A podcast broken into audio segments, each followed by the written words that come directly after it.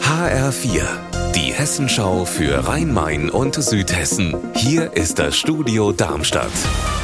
Mit Raphael Stübeck, guten Tag. Dass Hessentage mit einem Minus in der Kasse enden, ist ja nichts Neues, aber wie hoch das Defizit in Funkstadt sein wird, das war lange unklar.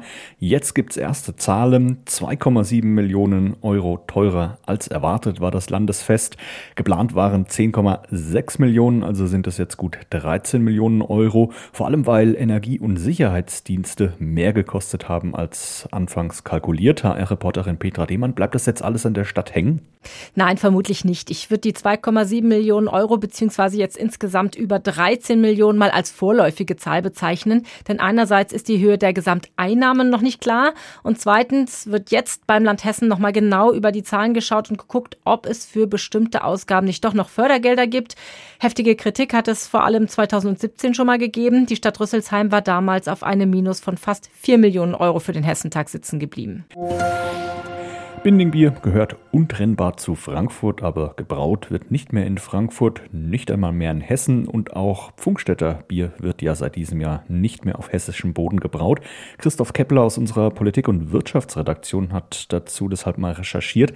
Gibt es denn in der Region überhaupt noch eigenständige Brauereien, die mehr machen als Hausbrauereien? Ja, aber es sind nur noch kleinere. Glabsbräu in Seligenstadt braut noch hier. Aber weniger als früher, rund 15.000 Hektoliter sind es im Jahr.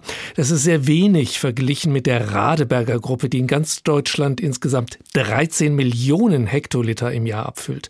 Darunter eben auch Bindingbier. Die Privatbrauerei Schmucker in Mossautal im Odenwald dagegen, die braut ihre Biere noch dort, auch wenn sie zur Paulaner Brauereigruppe gehört.